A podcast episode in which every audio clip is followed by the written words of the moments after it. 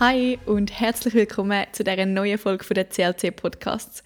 Mein Name ist Jana und ich darf mich heute mit dem Richard Ossen, Chief Empowerment Officer und Co-Founder von der FlexSwiss, über das Thema Arbeitsmodell für die Zukunft unterhalten.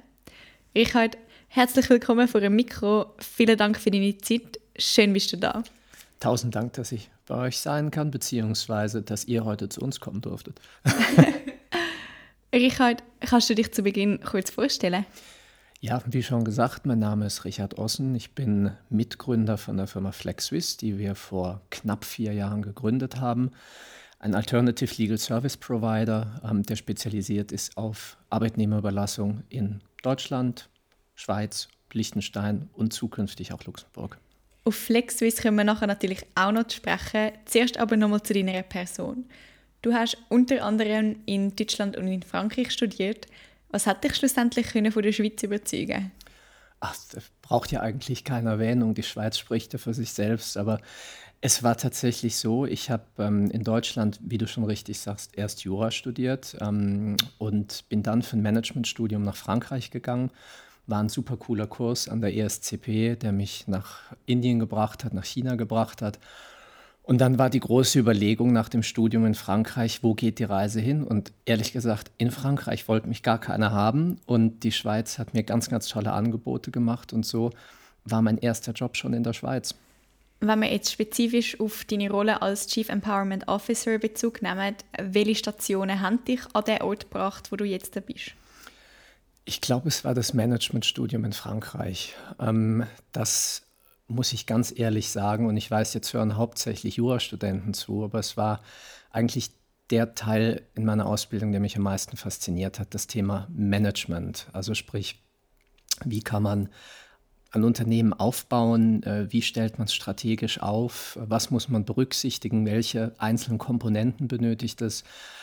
Und welche Menschen braucht man dazu? Und wie motiviert man diese Menschen ähm, zusammen an eine Vision zu glauben und gemeinsam etwas aufzubauen. Das hat mich schon ganz, ganz früh fasziniert und ähm, so bin ich eigentlich meine ganze Karriere durch immer diesem Thema ja, verfallen gewesen, wie man etwas aufbauen kann. Und äh, ja, ich, ich denke, das war ein ganz wichtiger Bestandteil in meiner Ausbildung. Du hast uns von deinem Studium erzählt. Was für berufliche Erfahrungen hast du gemacht vor deiner Rolle bei FlexSwiss? Ich muss sagen, managementseitig mit so einem großen Team, wir sind jetzt im Operations-Team in drei Ländern über 20 Leute und haben 150 Projektjuristen unter Vertrag. Da gab es keine Station, die auch nur annähernd ähm, in diese Richtung ging. Jedoch habe ich beim amerikanischen Konzern namens Axiom gelernt, wie dieses Thema ähm, Alternative Legal Service Provider überhaupt funktioniert, was gut funktioniert, was die Amis toll machen, und da gibt es einiges, ähm, was die richtig machen und welche Komponenten äh, noch benötigt werden. Und äh, bei meiner letzten beruflichen Station äh, PwC, wo ich im Legal Team ein sehr ähnliches Thema betreut habe, ähm, denke ich, habe ich die restlichen für mich notwendigen Ideen und, und Komponenten einsammeln können, um die FlexWiz zu gründen. Springen wir doch von der Vergangenheit zurück in die Gegenwart und werfen als Einstieg einen Blick auf den Status quo. Wie schätzt du den heutigen Rechtsmarkt ein? Wie sieht das Arbeitsumfeld bzw. wie sehen die Berufsmöglichkeiten für Personen mit einer juristischen Ausbildung aus? Ich denke mal positiv, sehr, sehr positiv. Also wer sich heute für ein juristisches Studium entscheidet, äh, hat sicherlich eine gute Wahl getroffen. Ähm, es ist ein gutes Studium Generale, um sich äh, in verschiedene Bereiche weiterzuentwickeln. Ähm, das kann beispielsweise Politik, das kann wie in meinem Fall Unternehmertum sein ähm, und das können die, die klassischen juristischen Disziplinen sein. Und äh, ich denke, Juristen sind immer auch in Startups äh, gern gesehene Führungsfiguren und werden immer gerne eingestellt.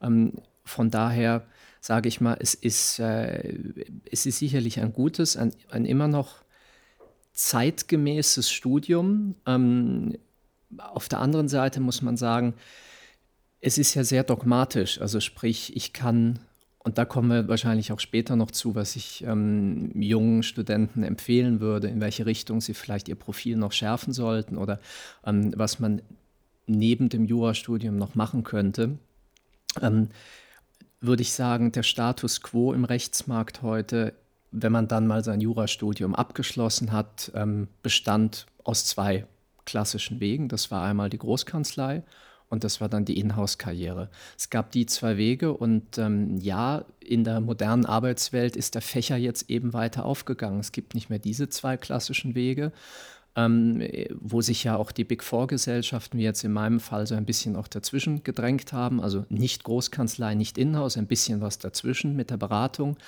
Äh, aber ich denke, dieser Fächer wird noch viel weiter aufgehen. Und da tun natürlich die vielen ähm, Legal Tech und RegTech-Unternehmen äh, ihr Übriges zu, dass man äh, ja noch spannende äh, Karrierewege vor sich hat, über die man vielleicht zum Zeitpunkt des Eintritts ins Jurastudium noch gar nicht drüber nachgedacht hat.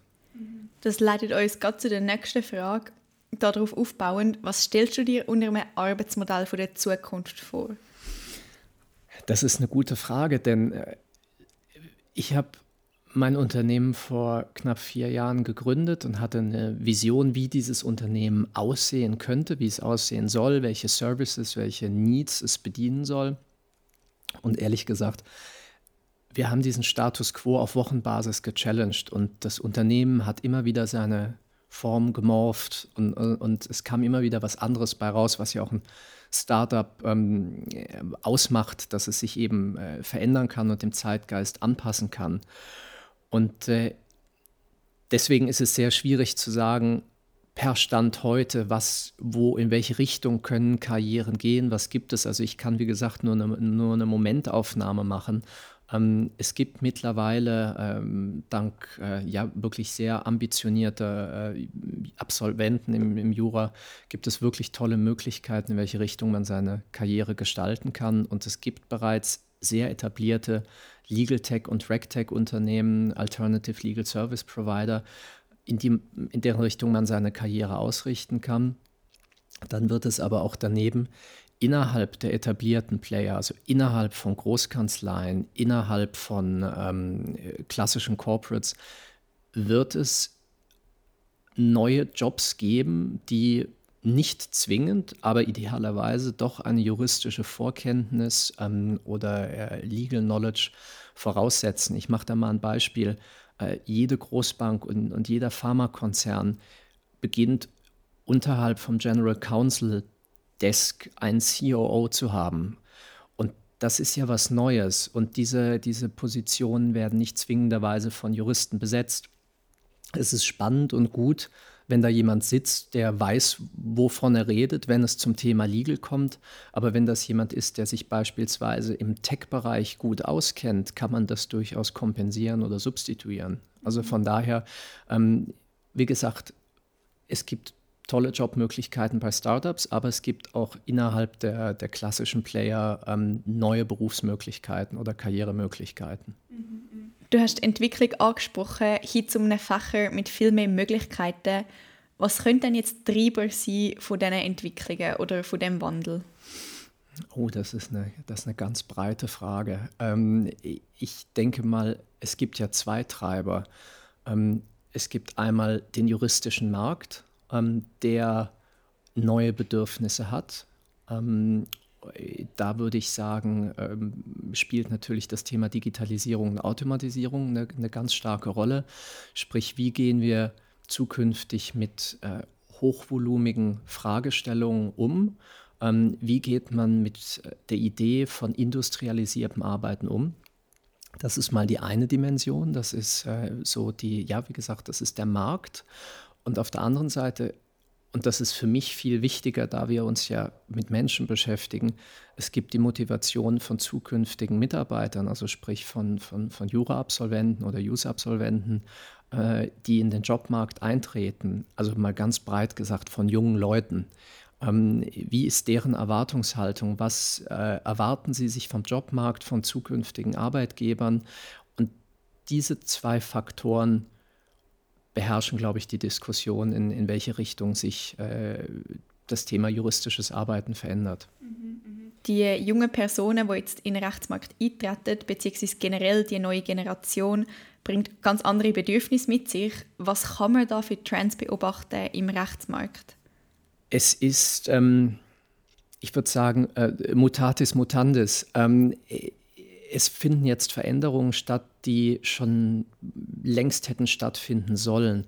Das bedeutet, äh, der, so das klassische Bild, Mann arbeitet 100 Prozent, äh, Frau arbeitet nicht, das System, worauf auch unser ähm, ja, Sozialversicherungssystem fußt und so, so wie unser Sozialversicherungssystem im Moment ausgerichtet ist, das hat, findet ja gar keine Anwendung mehr. Das bedeutet, wir haben junge Leute mit ähm, viel breiteren oder breiter gefächerten Interessen, die sicherlich gewillt sind, ähm, auch bei der Arbeit die, die Extrameile zu, zu gehen und ihrem Job committed nachzugehen, aber auch vielleicht ähnliche Höchstleistungen im Privatleben, ähm, im, im sportlichen Bereich, im NGO-Bereich ähm, bringen wollen. Wir haben Frauen, die jetzt fester Bestandteil ähm, des Arbeitsmarktes sind, nämlich mit über 50 Prozent. Randbemerkung hier, bei uns arbeiten 64 Prozent Frauen. Und auch hier muss man dem Thema ähm, Familienplanung gerecht werden. Ähm, wie, wie, wie reagiert der Markt darauf? Also sprich, die Erwartungshaltung hat sich insofern verändert, dass sie einfach viel, viel breiter geworden ist. Die jungen Leute haben individuellere Vorstellungen, wie sie mit ihrer Karriere umgehen wollen. Und Reaktionsmöglichkeiten sind zum Beispiel ähm, Jobsharing, ähm, das ist ja die eine Möglichkeit, Teilzeitjobs. Dann gibt es das Thema Remote On-Site. Ähm, gerade im Legal-Bereich würde ich sagen, Juristen können sehr unabhängig arbeiten, sprich Remote zu arbeiten, ist ein äh, ganz toller Weg, wie man dem Bedürfnis von, von jungen Menschen begegnen kann nach Flexibilität.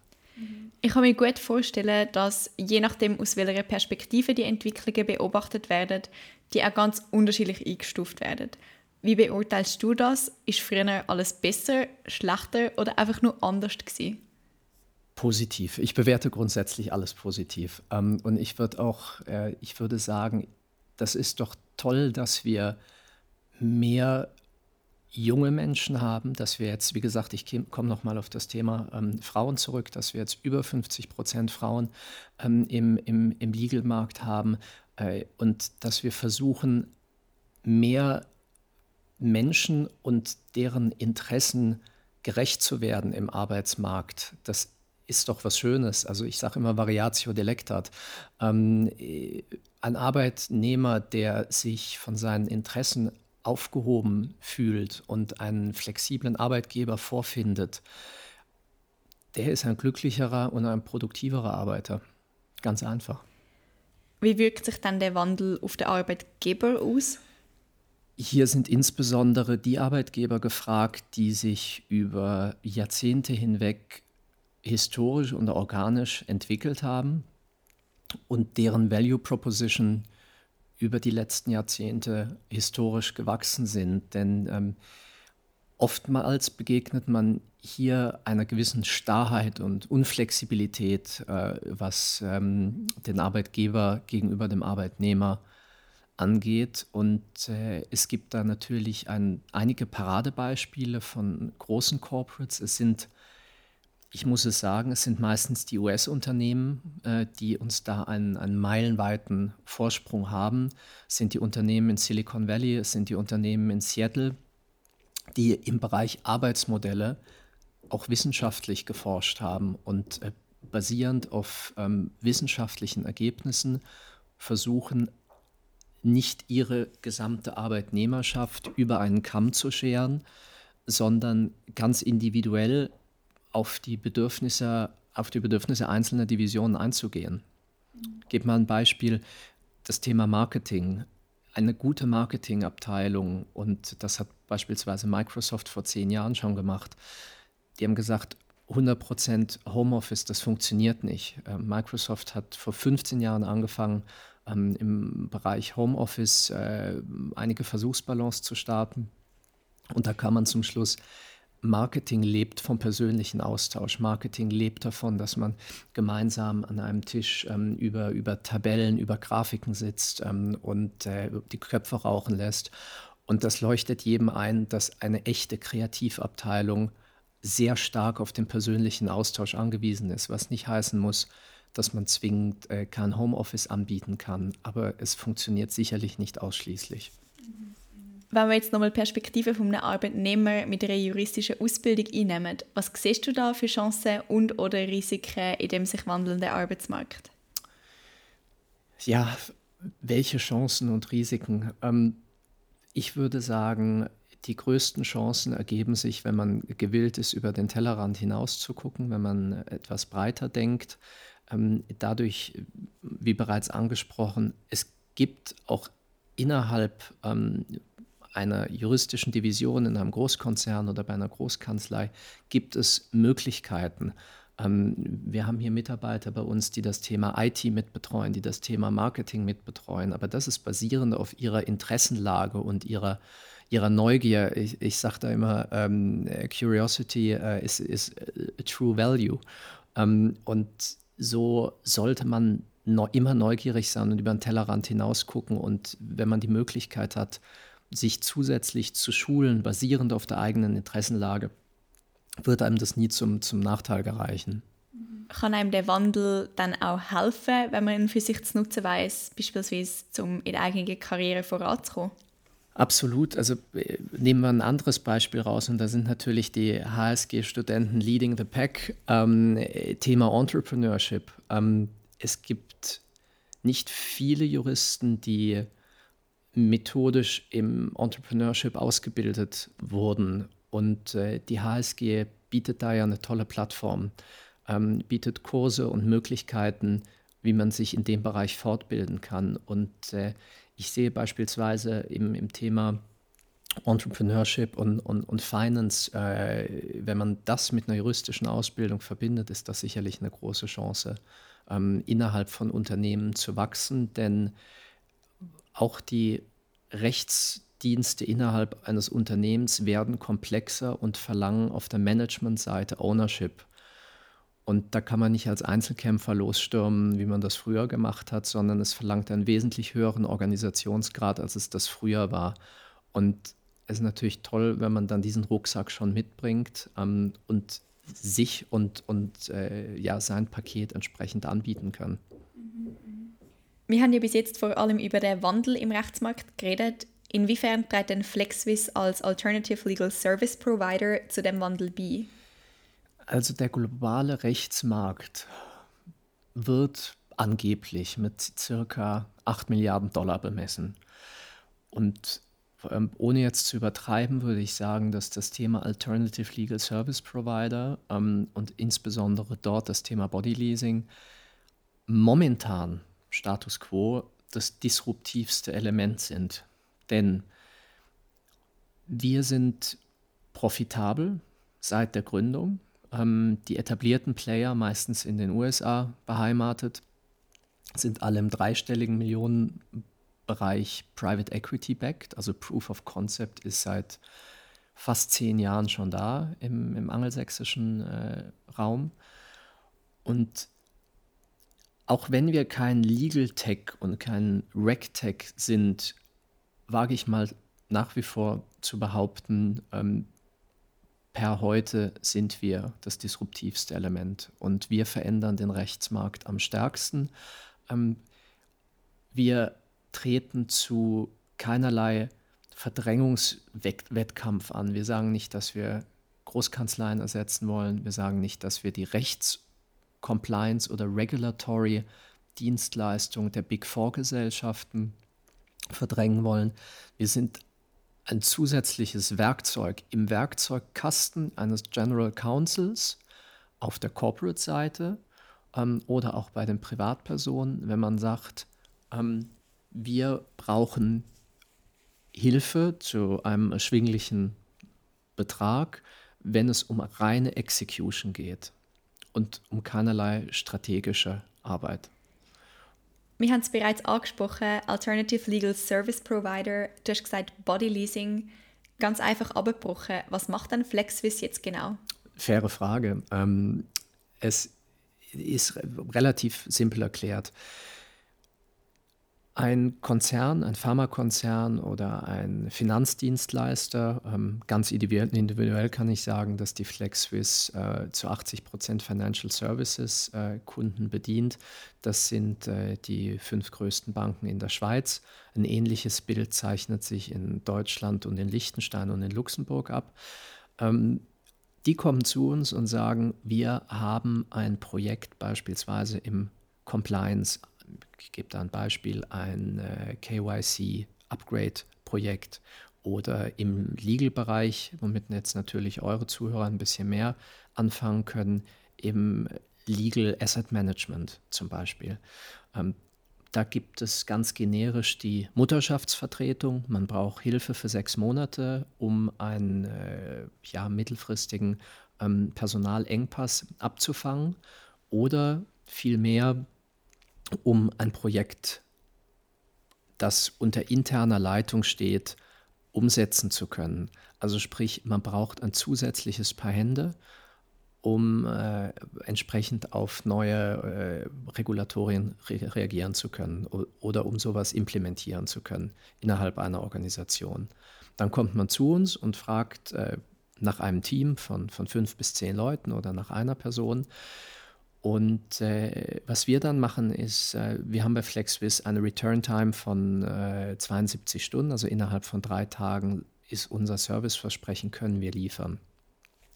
Unser Business Developer nimmt, und das sind, bin in den meisten Fällen in der Schweiz immer noch ich oder mein Co-Founder, ähm, nehmen dann dieses Mandat und wir geben es bei uns in unser Talent Management Team. Äh, da sitzen äh, per Stand heute in der Schweiz sieben Leute, die alle einen juristischen Hintergrund haben die verwalten unsere temporäre Mitarbeiterpopulation. Ähm, dann schauen Sie nach den Parametern, nach denen wir suchen sollten. Ich hatte jetzt eben KYC im Compliance und Asset Management im Legal genannt. Dann schauen Sie nach den entsprechenden Profilen, identifizieren beispielsweise eine, eine Shortlist äh, von zwei bis drei Personen pro entsprechendem Mandat und äh, rufen diese Personen an. Die, die meisten von denen sind bereits bei uns auf einem Projekt. Also wie gesagt, wir haben knapp über 100 Mitarbeiter hier in der Schweiz auf Projekten. Das bedeutet, es geht sehr viel um Projektmanagement. Wer kommt wann von welchem Projekt runter und wo kann man diese Person einsetzen? Sprich, die Personen werden kontaktiert, seid ihr einverstanden, äh, zu Unternehmen XY geschickt zu werden, vorgestellt zu werden als möglich, mögliche Projektjuristen von FlexSwiss. Dann gehen diese zwei bis drei Profile pro Mandat zum Kunden. Der Kunde macht eine kurze Review, teilt uns mit, wen er gerne sprechen möchte. Wir setzen ein Interview auf, bei dem wir auch mit dabei sind. Da sind unsere Berater aus dem Talentmanagement mit dabei, die führen und steuern dieses Interview. Es reicht meistens dadurch, dass es sich um Projektbudgets handelt, ein Interview aus. Also es handelt sich nicht um klassischen Rekrutierungsprozess. Und äh, dadurch, dass die Mitarbeiter, wenn es denn dann zur Mandatierung kommt, bei uns angestellt sind, hat der Kunde auch kein Risiko. Daher reicht meist ein Gespräch aus. Der Kunde entscheidet sich für ein Profil wir stellen die äh, entsprechenden Verträge aus bei den größeren Corporates und wie gesagt, das sind weit über 95 Prozent unserer Mandate haben wir globale Master Service Agreements. Das bedeutet, wir dürfen international mit diesen Kunden zusammenarbeiten. Dann gibt es einen, einen sehr individuellen Prozess, der immer vom Kunden gesteuert ist. Es gibt ein Bestellformular oder wir nehmen unsere Verträge. Ähm, das ist aber innerhalb von 24 Stunden abgefrühstückt. Und dann verständigt man sich auf einen Startzeitpunkt X und dann fängt der Projektmitarbeiter bei dem Kunden an zu arbeiten. Das bedeutet, wir haben ein Dreiecksverhältnis. Der Mitarbeiter hat seinen Arbeitsvertrag mit uns. Wir sind für diesen Mitarbeiter verantwortlich. Und es gibt einen Kundenvertrag, ähm, der zwischen der FlexWiss und dem Kunden zustande kommt. Für den Mitarbeiter sind wir vollumfänglich verantwortlich, ähm, insbesondere was die Sozialversicherungsleistungen angeht. Die fachlich-inhaltliche Führung liegt beim Kunden. Also sprich, wir wissen auch gar nicht, was der Mitarbeiter genau betreut, welches Mandat. Ähm, wir müssen auch sehr, sehr oft NDAs unterzeichnen, wenn wir mandatiert werden. Aber das ist normal, das ist wie in der Kanzlei auch so und äh, völlig in Ordnung und sehr schnell und industriell auch handelbar. Leicht handelbar bedeutet das, dass der Prozess für jeden Klient standardisiert ist? Der Prozess ist bei uns völlig standardisiert. Wie gesagt, ähm, wir äh, arbeiten mit den größten Industrie-, Finanzdienstleistern äh, und Pharmakonzernen zusammen. Und äh, mittlerweile hat man sich auch an unsere Arbeitsweise gewöhnt. Bedeutet, innerhalb von drei Tagen sind wir ready. Und Erfahrungsgemäß fängt unser Projekt Mitarbeiter, Mitarbeiterin äh, zum ersten des Monats an. Das sind so Erfahrungswerte. Das bedeutet also, wir haben jetzt äh, Mitte des Monats, das wäre so ein klassisches Beispiel. Ähm, wir werden zwei Wochen vorher mandatiert. Wir suchen jetzt drei Tage. Ähm, dann gibt es nächste Woche die Interviews. Der Kunde sagt, welches Profil er gerne haben möchte. Und dann wird die Infrastruktur noch aufgesetzt. Das ist auch noch wichtig zu wissen wir sind zwar der Arbeitgeber, aber die Infrastruktur wird immer vom Kunden zur Verfügung gestellt. Sprich, der Kunde muss dann doch sehr individuell sein Onboarding organisieren. Wenn wir von Finanzdienstleistern sprechen, muss beispielsweise ein Compliance-Training vielleicht noch durchgeführt werden. Ähm, es gibt noch verschiedene Geheimhaltungserklärungen, die unterschrieben werden müssen. Das ist dann immer individualisiert und das ist auch innerhalb der großen Corporates nochmal individualisiert, je nachdem, wie vertraulich so ein Projekt abläuft. Du hast es angesprochen, eure Klienten stammen insbesondere auch aus dem Bereich Financial Services. Wie sieht es denn auf der anderen Seite, auf der Arbeitnehmerseite aus? Ich sag mal, wir haben zwei Hauptpopulationen von äh, externen Mitarbeitern, die äh, gerne mit uns arbeiten möchten. Auf der einen Seite, und das ist relativ schnell abgefrühstückt, das sind dedizierte Projektjuristen. Ähm, das ist ein Berufsstand, der extrem an Geltung in der Schweiz gewonnen hat. Ähm, wir sind noch nicht so weit wie in den USA, wo wir äh, innerhalb der Konzernrechtsdienste ähm, oftmals um die 20 bis 30 Prozent der Juristen und Compliance Officer durch Dienstleister wie uns, durch Alternative Legal Service Provider beziehen. Also wenn dann eine Goldman Sachs oder JP Morgan innerhalb ihres Rechts- oder Compliance-Dienstes ähm, 20 äh, bis 30 Prozent externe hat, dann reden wir von Hunderten bis nicht gar Tausende an Mitarbeitern. Sprich, dieses Modell, das es in, im, im Common Law-Bereich seit äh, circa 15 Jahren gibt, ist dort schon viel etablierter. Also es gibt Juristen, die schätzen die Vorteile dieser Gig-Economy und denen macht es Spaß, so zu arbeiten und äh, die, die, die, die schätzen diese Verzahnung, äh, Flexibilität ähm, Work-Life-Balance, ein Begriff, den ich eigentlich gar nicht mag, denn wer, sein, wer seinen Job wirklich liebt, der hat da gar keine Trennschärfe zwischen. Ähm, aber äh, nichtsdestoweniger gibt es eben sehr, sehr viele, die dieses Modell für sich nutzbar machen können. Darum geht es ja, ein Modell für sich nutzbar zu machen.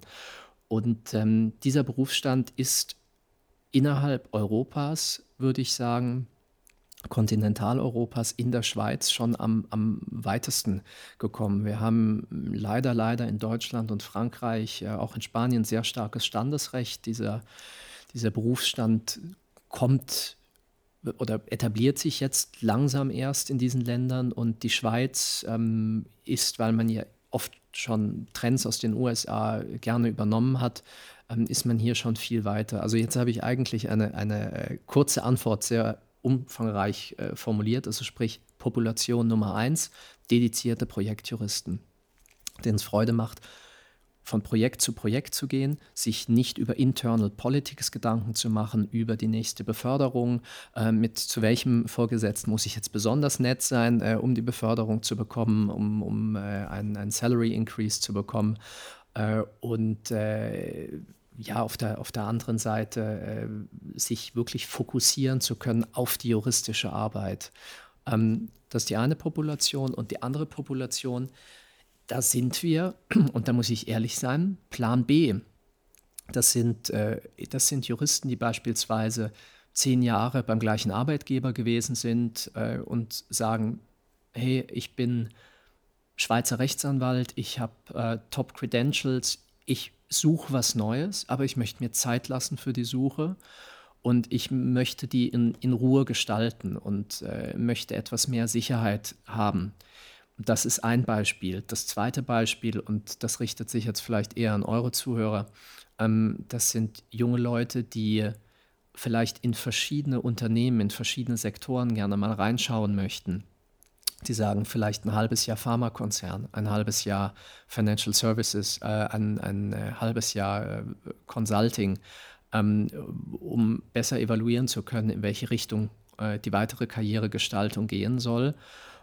Oder dann schlussendlich diejenigen, äh, die nebenbei noch äh, ein Startup im nicht zwingendermaßen im Legal-Bereich haben. Das kann, äh, das kann auch was völlig anderes sein, die im Startup-Bereich sich äh, äh, ja probieren möchten, die nebenbei Hilfsprojekte unterstützen möchten, die einen Antrieb haben äh, für, für oder ja eine gewisse Notwendigkeit in ihrem familiären Umfeld äh, besonders sich einzubringen. Für die sind wir im Plan B. Und damit kann ich ganz wunderbar leben. Ich freue mich, wenn wir solche Leute bekommen. Und das einzig Wichtige ist hier Transparenz. Denn wir müssen unseren Kunden sagen, lieber Kunde, da ist jemand, der unter Umständen nicht ewig auf diesem Mandat bleiben wird. Und es geht einfach um das Thema ähm, Commitment und Transparenz, dass man sagt, hey, wenn man sich auf ein halbes Jahr verpflichtet oder die durchschnittliche Mandatsdauer bei uns ist neun Monate, wenn man neun Monate mit dabei ist, dann hält man sich auch daran äh, und dafür wird man entsprechend kompensiert und das ist sehr fair. Also wir, wir ja, arbeiten hier alle mit offenem Visier und äh, das, äh, das ist sehr schön so. Wie gesagt, ich habe da überhaupt gar keine Vorzüge zwischen Population 1, dedizierter Projektjurist oder Plan B, Flex Swiss, ähm, Alternative Legal Service Provider. Macht für mich keinen Unterschied. Danke vielmals für den Überblick, sehr hilfreich. Was mich noch würde wundern, gibt es dann unter den Arbeitnehmern auch einen Prototyp oder einen Stereotyp mit einem gewissen Profil, sprich einem gewissen Abschluss oder ähnlichem, wo immer und immer wieder vorkommt und Alternative Legal Services auch nutzt? Schwierige Frage insofern. Ähm, es, es gibt nicht das durchschnittliche Profil. Ähm, ich kann nur sagen, was besonders häufig angefragt wird, was ähm, auch nichts ausschließen soll. Also ich sage mal, durchschnittlich der Jurist, ähm, der Schweizer Anwaltspatent gemacht hat und, und ähm, sich ja, gerade auf der Blüte seines, äh, seiner beruflichen Laufbahn befindet, äh, den möchte natürlich auch gerade jeder haben. Also sprich an den äh, 35-jährigen äh, zweimal Summa äh, Juristen mit Großkanzlei-Erfahrung, an den möchte jeder ran.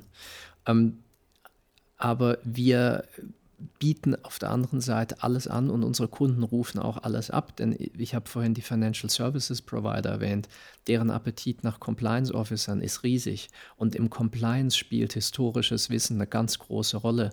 Das bedeutet, auch dieser, dieser Altersstempel ist überhaupt nicht anwendbar, wenn wir über das Thema Compliance reden. Auf der anderen Seite haben wir dann noch die, die Studenten. Ähm, ein gewisses Maß an Vorkenntnissen in den einzelnen Disziplinen ist vom Kunden natürlich gewünscht. Es geht darum, einen Feuerlöscher zu haben, wenn man zu uns kommt, dass man sagt, hier ist ein Problem, hier gibt es entweder eine, eine Vertretung oder einen, einen Projektmanager, der schon Erfahrung in dieser Disziplin mitbringt, beispielsweise Asset Management, Contract Management. Und da sind Vorkenntnisse natürlich von Vorteil. Es gibt jedoch auch Großprojekte, Document Reviews, äh, ebenfalls bei Finanzdienstleistern, bei Pharmakonzernen, also die finden natürlich alle im, im Konzernumfeld statt, wo wir ein sehr standardisiertes Onboarding der Mitarbeiter haben. Also sprich, die Mitarbeiter werden äh, sehr gut vom Kunden nach sehr spezifischen Vorgaben geschult und müssen auch geschult werden. Und dafür eignen sich natürlich Studenten mit ihrer sehr großen Flexibilität und, und, und Wissenshunger äh, sehr, sehr gut. Also da macht es eigentlich mehr Spaß, mit einem unbeschriebenen Blatt zu arbeiten. Wir haben jetzt den Abschluss bzw. das Anforderungsprofil generell ähm, auf der Hard Skill Seite betrachtet. Wie sieht es dann bei den Soft Skills aus? Gibt es da auch konkrete Anforderungen an einen Arbeitnehmer? Ihr könnt euch natürlich vorstellen, dass äh, Flexibilität ähm, unabhängig vom Alter oder vom, von der Stufe der, der, der Karrierelaufbahn, ähm, in der man sich befindet, die wichtigste Rolle spielt. Denn man wird immer in einen neuen Teich oder in ein neues Aquarium reingeworfen und äh, man muss sich dort immer zurechtfinden. Ähm, heute bist du vielleicht bei den Goldfischen, morgen bist du dann bei den Haifischen. Ähm, es braucht Flexibilität. Man muss ähm, den Willen haben, sich anzupassen und Neues zu lernen. Auf der anderen Seite ist man natürlich ähm, auch der Verantwortung erleichtert, dass man äh, sich jetzt gegenüber Vorgesetzten andienen muss, um, äh, um so etwas, um so einem Job äh, gerecht zu werden. Ich würde gerne das Stichwort Flexibilität nochmal aufnehmen. Ich könnte mir vorstellen, dass es das Vorurteil gibt, dass flexibles und projektbasiertes Arbeiten für den Arbeitnehmer auch mit einer gewissen Unsicherheit verbunden ist. Wie beurteilst du das? Es lässt sich nicht leugnen und das sehe ich bei einigen kleineren Mitbewerbern oder bei ein paar angelsächsischen Unternehmen äh, verstärkt. Es lässt sich nicht leugnen, dass ein Risikotransfer stattfindet. Denn der Arbeitgeber entledigt sich des Risikos ähm, der sozialen äh, Verantwortung für den Mitarbeiter Richtung Third-Party-Provider, Richtung Alternative Legal Service Provider. Und wir geben dieses Risiko einer Nichtauslastung, also sprich, dass wir mal kein Mandat für jemanden haben, an den Mitarbeiter weiter. Und ich finde, das muss man auch transparent adressieren. Das Risiko trägt der Mitarbeiter. Und was können wir machen, um diesem Vertrauensvorschuss Rechnung zu tragen?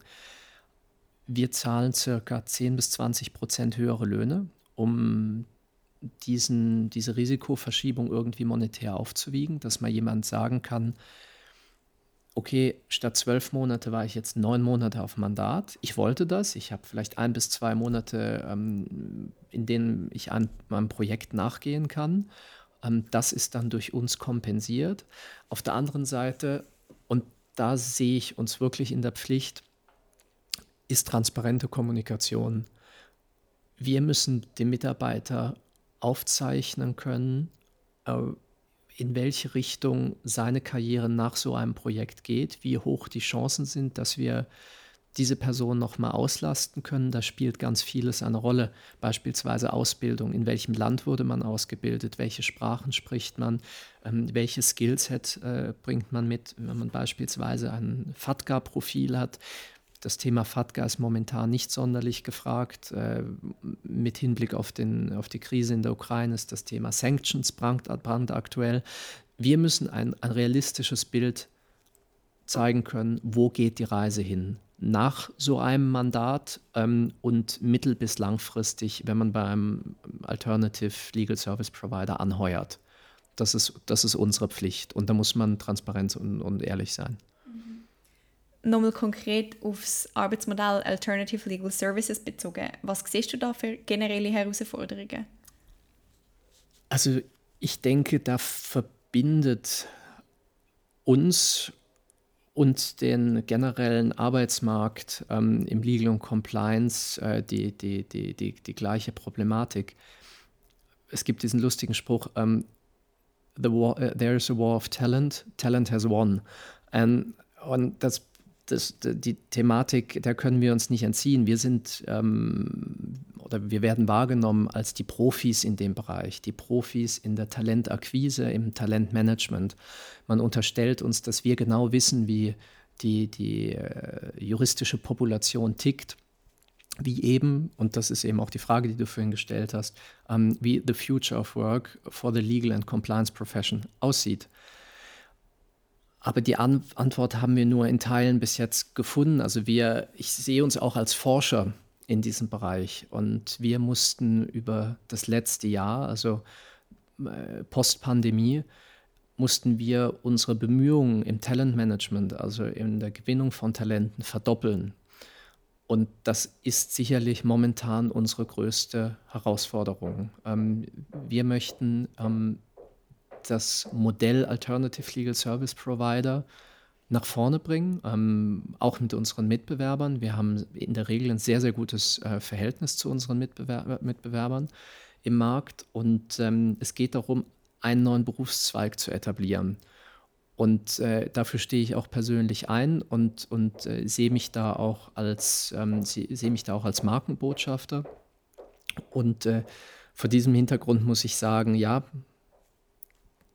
Talents, ihr seid die große Herausforderung für uns. War for Talents bedeutet das, dass FlexSwiss und das Arbeitsmodell von der Alternative Legal Services als Konkurrenz zu den in Anführungs- und Schlusszeichen klassischen Player im Rechtsmarkt, also Kanzleien, Big Four oder Inhouse, zu sehen ist? Jein. Ähm, positiv ähm, formuliert, äh, wir stehen gerade mit den Big Four-Gesellschaften und zunehmend auch mit den großen Kanzleien, Wirtschaftskanzleien, auch in einem symbiotischen Verhältnis.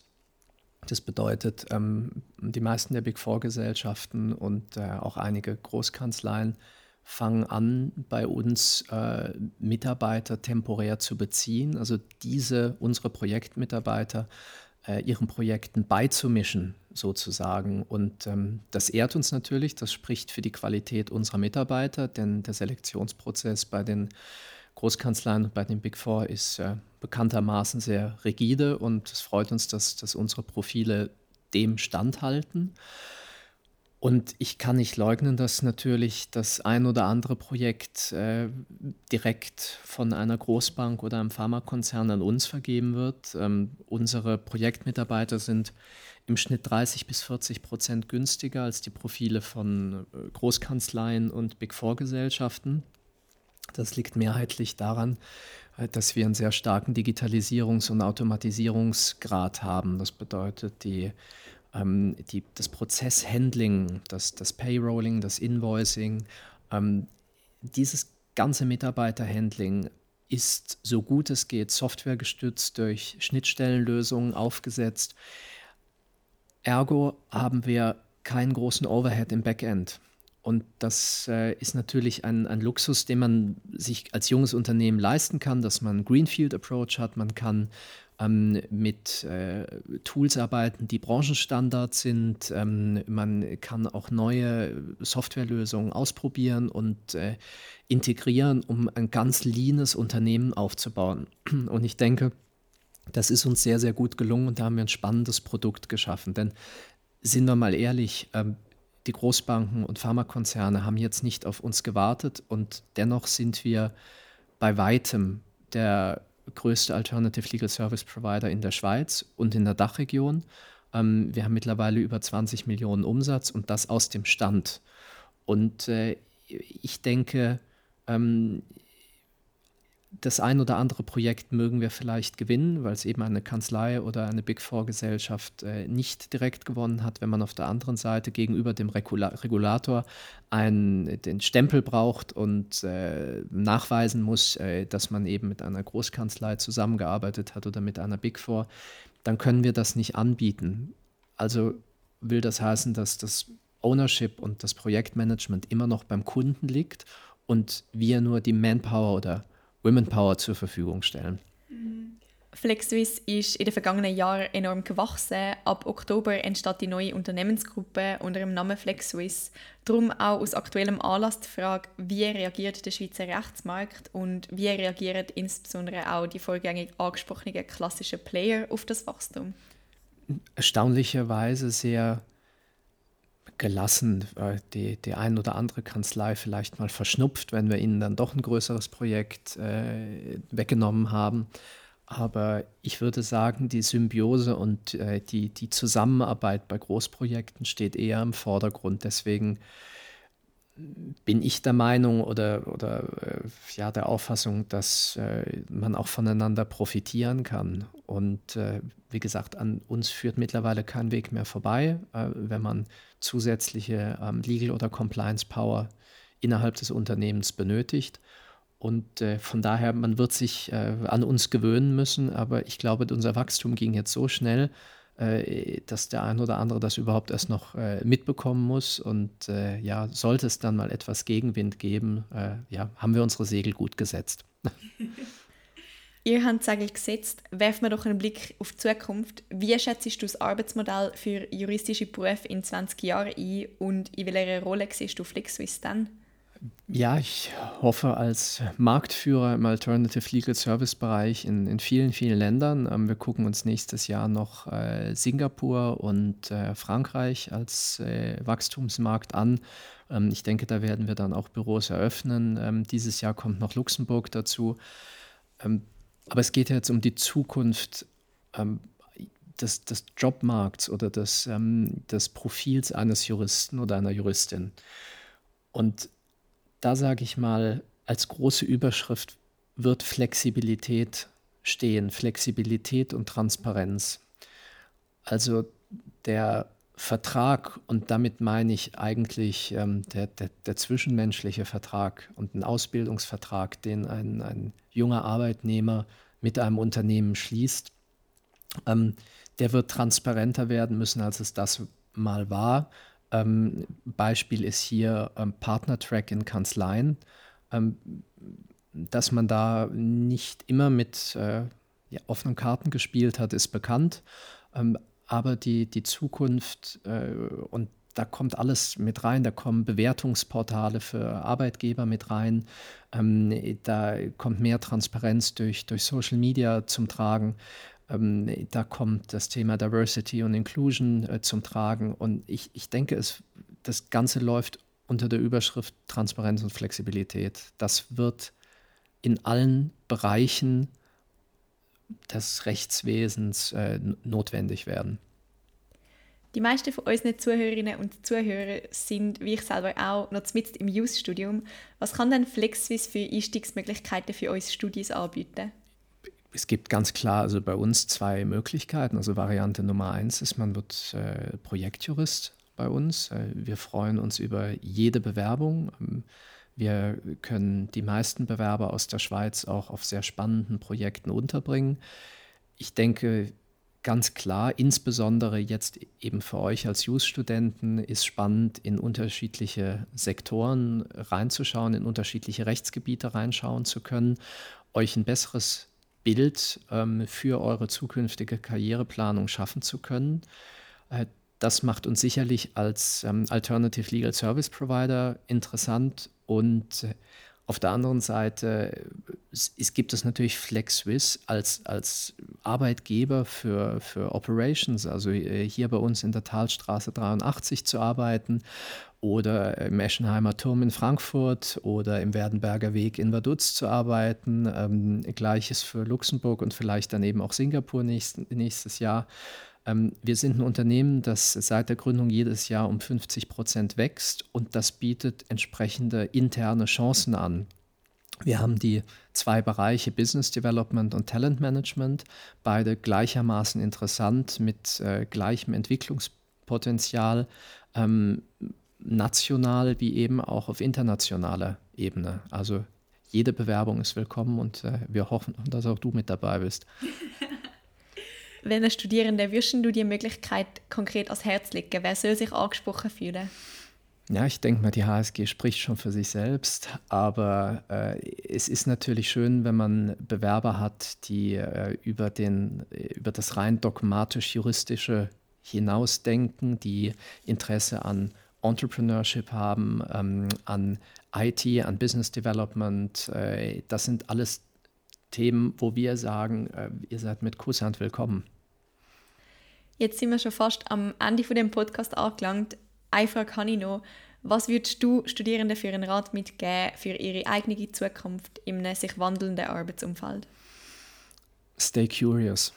Äh, überlegt euch genau, ähm, welche Zusatzangebote die insbesondere die Schweizer Unis anbieten, ähm, ihr wahrnehmen möchtet. Äh, geht in, in Vereine, so wie ihr das ähm, äh, bei euch macht. Äh, das ist eine ganz tolle Möglichkeit, die Soft Skills zu schulen, denn äh, auf diese Soft Skills wird es in eurer zukünftigen Laufbahn ankommen und diese Soft Skills machen den Unterschied. Und das ist wirklich so. Ich glaube, stay curious nehmen wir mit als Schlusswort. Ich möchte mich ganz herzlich bei dir bedanken, Richard, für deine Zeit. Danke vielmals, haben wir da sein. Ich bedanke mich bei euch. Und falls ihr, liebe Zuhörerinnen und Zuhörer, jetzt Lust habt, einen weiteren Podcast vom CLC anzuhören, verweise ich euch gerne auf unsere Homepage. Dort findet ihr viel weitere spannende Podcasts und in Zukunft gleich auch andere tolle Angebote vom CLC. Stay tuned und check it out. Wenn ihr Fragen oder Anregungen habt oder euch sonst etwas möchtet mitteilen oder vielleicht sogar selber am CLC mitwirken, schickt uns doch gerne ein Mail. Unsere Kontaktdaten sind auf der Homepage vom CLC zu finden. Und dann bleibt eigentlich wirklich nicht viel mehr zu sagen als Danke fürs Zuhören und fürs nächste Mal.